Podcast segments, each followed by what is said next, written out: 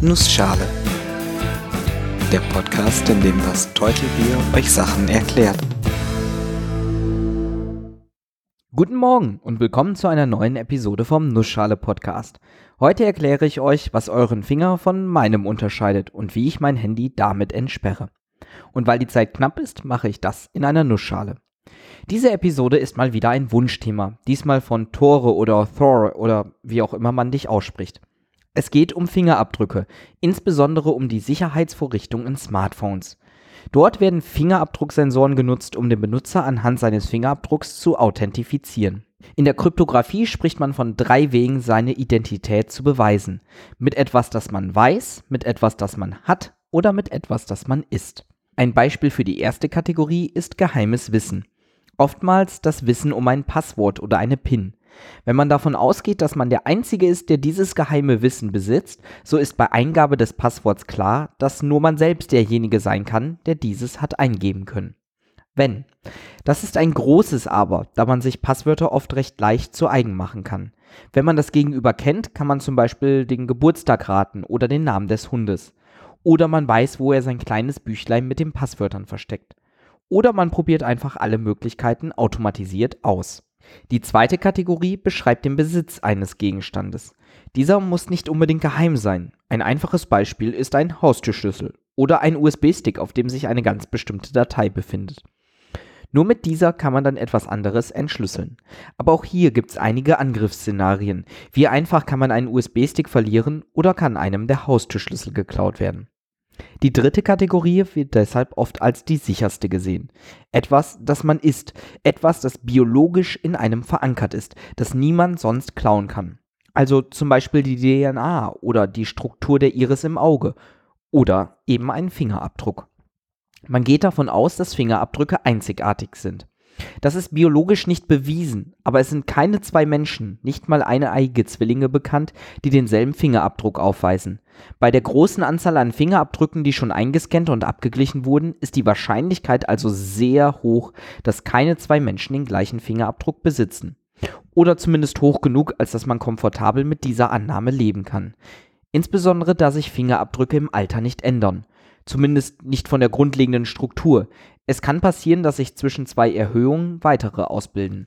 Diese sorgen aber eher dafür, dass der Fingerabdruck noch individueller wird, insbesondere da bestehende Eigenschaften gleich bleiben. Es ist spannenderweise nicht bekannt, wo genau entschieden wird, wie ein Fingerabdruck im Detail aussieht. Neben dem Einfluss der DNA geht man davon aus, dass die Umstände während des Heranwachsens im Mutterleib die Formgebung stark beeinflussen können. Nun, was genau bedeutet eigentlich gleich? Wie vergleicht man zwei Fingerabdrücke? In alten Kriminalfilmen hat ein Ermittler oft eine Stelle, die mit dem Finger berührt wurde, mit grauem Pulver bestrichen und damit einen Abdruck sichtbar gemacht. Dieser zeigte dann ein Rillenmuster, das einzigartig für denjenigen sein sollte, der den Fingerabdruck hinterlassen hat. Dieses Rillenmuster entsteht dadurch, dass der menschliche Finger an der Kuppe charakteristische Linien hat, Papillarleisten genannt. Wie beim maschinellen Lernen auch, beschreibt man aber einen Fingerabdruck nicht durch den Aufbau dieser Papillarleisten.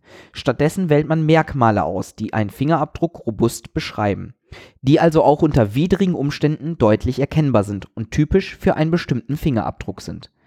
Prinzipiell unterscheidet man das Ganze auf vier Ebenen, die vom Grundmuster des Abdrucks über den Verlauf der Linien bis hin zur Struktur der Poren immer detaillierter werden. Am spannendsten sind die Merkmale, die den Verlauf der Linien bezeichnen. Auf der gröberen Ebene beschreibt man einen Fingerabdruck als Schleifenbogen oder Wirbel. Auf der feineren unterscheidet man die sogenannten Minutien. Schauen wir uns das mal etwas genauer an.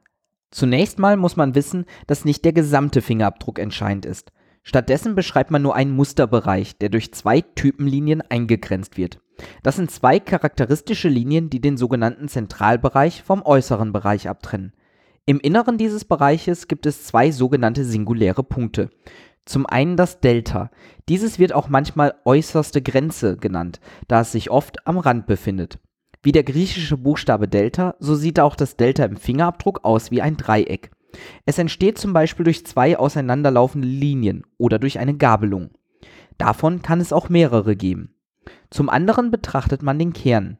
Dieser ist quasi der Mittelpunkt des Musters, der Punkt, um den die inneren Linien kreisen. Allein diese beiden Punkte bieten schon viel Aufschluss. Anhand dieser Punkte kann man dann einen Abdruck in eine der Kategorien Schleife, Wirbel oder Bogen einteilen.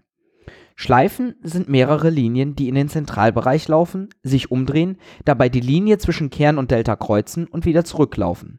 Knapp zwei Drittel aller Fingerabdrücke sehen so aus. Wirbel haben zwei Deltas, die Linien verlaufen dabei wirbelförmig. Und Bögen, die seltenste Kategorie, haben halt einen Bogen. Diese Eigenschaften sind recht nett zu wissen und man kann Fingerabdrücke damit schon mal grob unterscheiden. Um eindeutige Zuordnungen zu treffen, benötigt man allerdings eine Beschreibung der Minutien.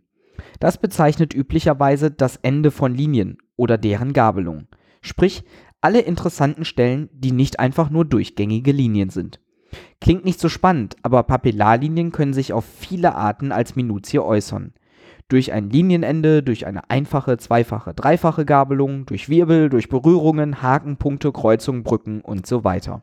Bei einem Fingerabdruck beschreibt man diese Punkte genauer noch durch Art, Position und Ausrichtung. Und wenn man genug davon findet und genug davon mit einem anderen Fingerabdruck übereinstimmen, kann man diese beiden Abdrücke als gleich bezeichnen.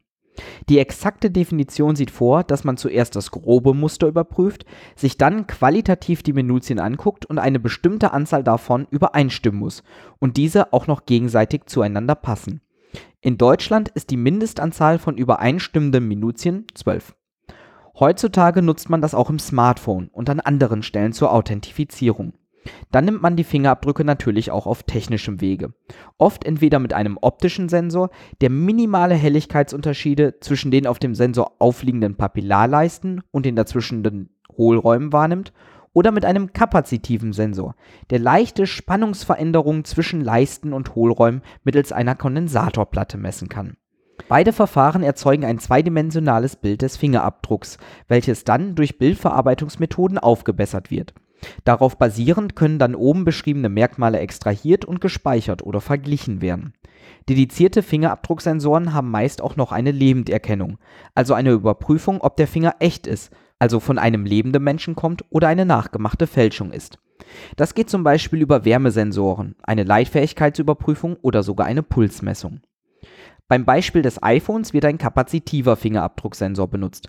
Laut Angaben von Apple wird ein sehr geringer Strom durch den Finger gesendet, um sogar tiefer liegende Hautschichten zu vermessen. Dabei soll eine Fehlererkennungsrate von etwa einem Fehler bei 50.000 Versuchen zustande kommen.